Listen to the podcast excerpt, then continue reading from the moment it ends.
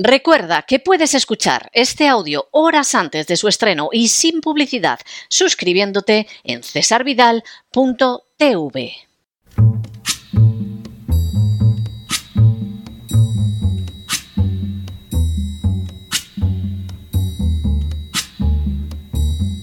La voz con César Vidal, desde el exilio. When the night has come and the land is dark and the moon is the only light we'll see. No, I won't be afraid. Oh, I won't be afraid just as long as you stand, stand by me.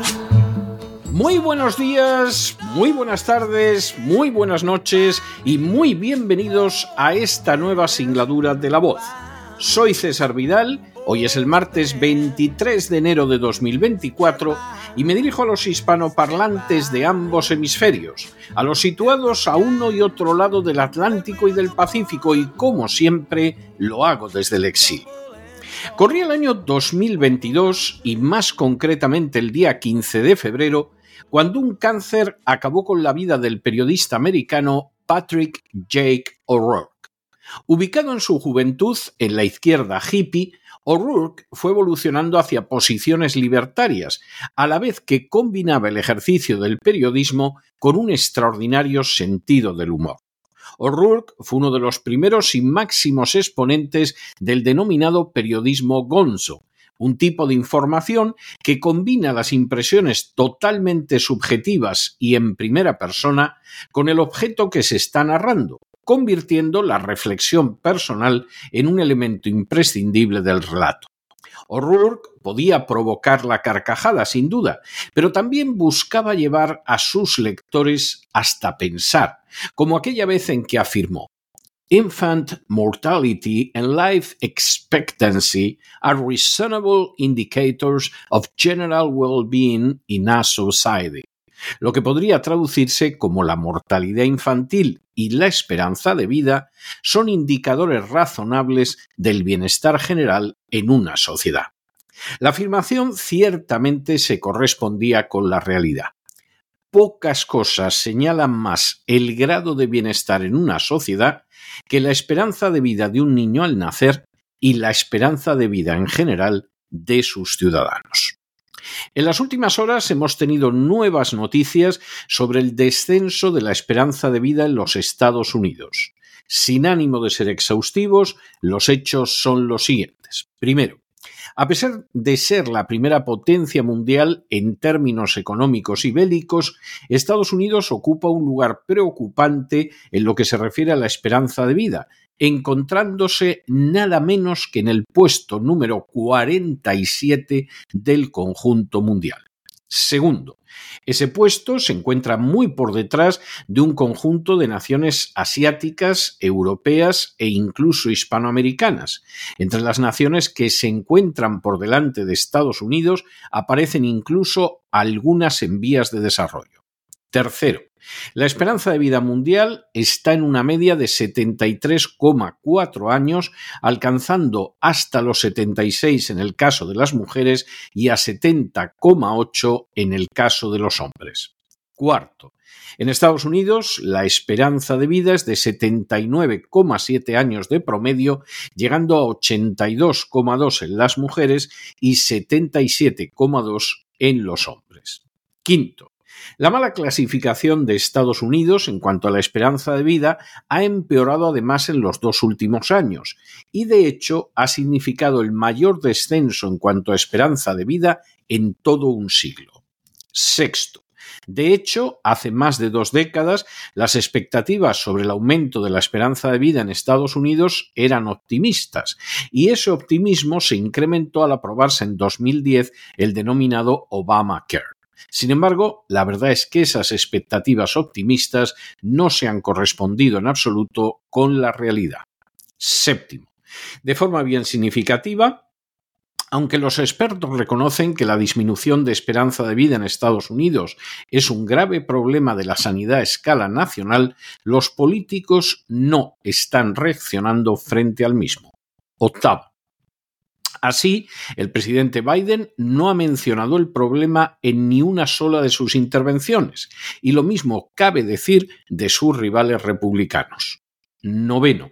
En relación con los 100 miembros del Senado, menos de la mitad han reconocido que se trata de un problema público de salud. Décimo. De hecho, cuando en julio de 2021 se organizó una reunión en el Senado para abordar este tema, de los 18 senadores convocados solo aparecieron 11 y algunos de ellos solo se quedaron unos minutos. De esos 11, solo 5 formularon preguntas es decir, la vigésima parte de todo el Senado, un décimo. La situación no es mejor en el Congreso, donde solo algunos miembros, en su mayoría del Partido Demócrata, han expresado su preocupación por el tema, mientras que la inmensa mayoría ha optado por un silencio total. Duodécimo.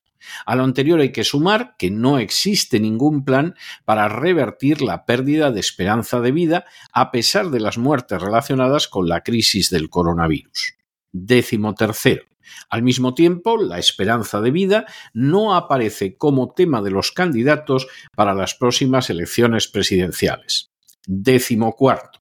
Incluso el secretario de Sanidad y Servicios Humanos de Estados Unidos, Xavier Becerra, ha rechazado la posibilidad de actuar sobre este problema de manera directa. Décimo quinto.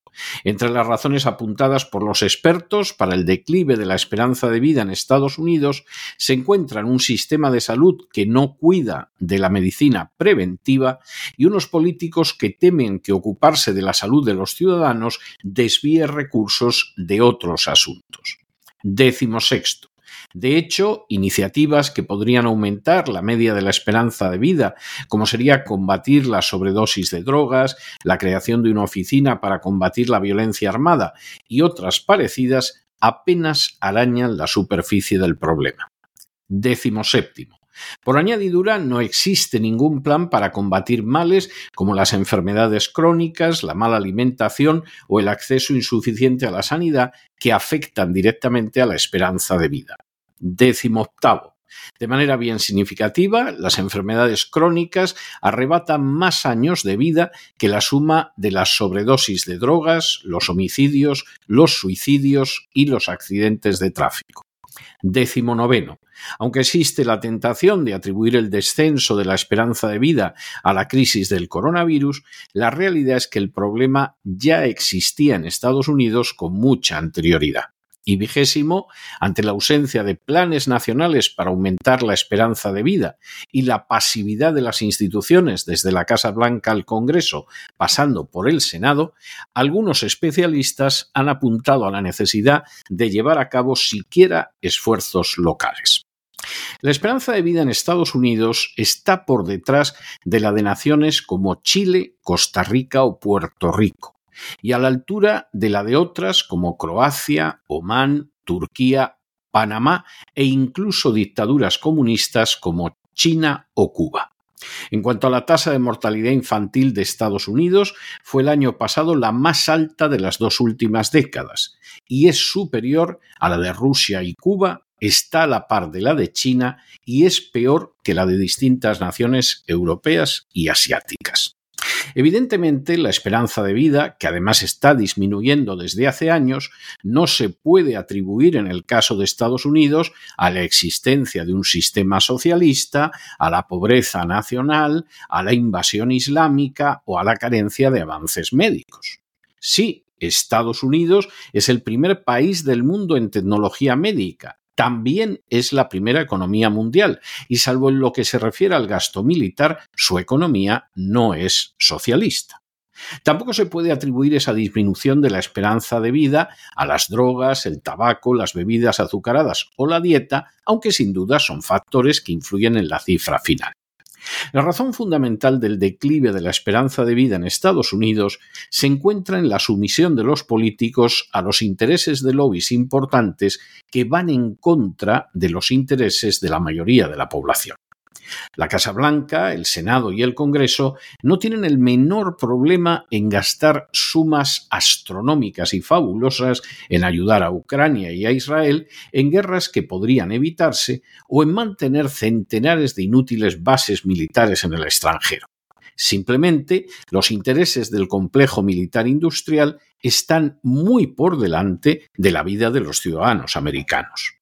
De manera similar, el mismo enfoque de la salud, a pesar de su extraordinaria modernización y de sus portentosos avances, gira más en alegrar la existencia a la Big Pharma que en satisfacer las necesidades de los ciudadanos. La medicina preventiva, por lo tanto, resulta prácticamente eliminada de la ecuación para ser sustituida por la venta masiva de fármacos que no pocas veces son de dudosa eficacia o incluso resultan dañinos a medio o largo plazo. Esa sumisión a los lobbies queda de manifiesto además en el hecho de que el presidente, los senadores y los congresistas estén mucho más preocupados por agradar a los lobbies armamentistas farmacéuticos o sionistas que no ocuparse de forjar un plan de salud contra las enfermedades crónicas. Basta escuchar a los políticos para darse cuenta de que satisfacer las ambiciones de Netanyahu o las peticiones de Zelensky se encuentra muy por delante, de hecho sustituye, no el aumento, sino el simple mantenimiento de la esperanza de vida de los ciudadanos de a pie. Sin duda, es una cuestión a tener en cuenta a la hora de votar y también de planificar la propia vida, porque los que se dedican a ofrecer solucionar la existencia de los ciudadanos no tienen el menor reparo ante el hecho de que ésta, al contrario de lo que se esperaba a principios de este siglo, cada vez es más corta. Y es que el bienestar real de una sociedad no se mide por su capacidad para bombardear países lejanos, ni por la ayuda militar que se proporciona a gente sedienta de matar a millares de seres humanos, ni tampoco por las modas que exporta o incluso por la capacidad de consumo. El bienestar real de una sociedad se mide, como señalaba muy acertadamente Patrick O'Rourke, por factores como el índice de mortalidad infantil o la esperanza de vida de sus ciudadanos. Pero no se dejen llevar por el desánimo la frustración, y es que a pesar de que los poderosos muchas veces parecen gigantes, es solo porque se les contempla de rodillas, y ya va siendo hora de ponerse en pie. Mientras tanto, en el tiempo que han necesitado ustedes para escuchar este editorial, la deuda pública española ha aumentado en más de 7 millones de euros. Y eso que en la última década se han pagado más impuestos que a lo largo de toda la historia de España. Y sin embargo, sanidad, educación, seguridad pública y administración de justicia se acercan a lo tercermundista. Muy buenos días, muy buenas tardes, muy buenas noches. Les ha hablado César Vidal desde el exilio. Que Dios los bendiga.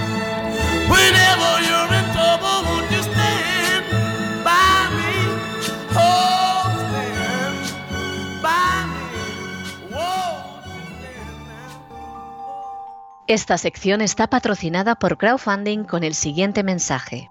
Nuestro Señor Jesucristo, el único Dios verdadero, es misericordioso y nuestro Salvador.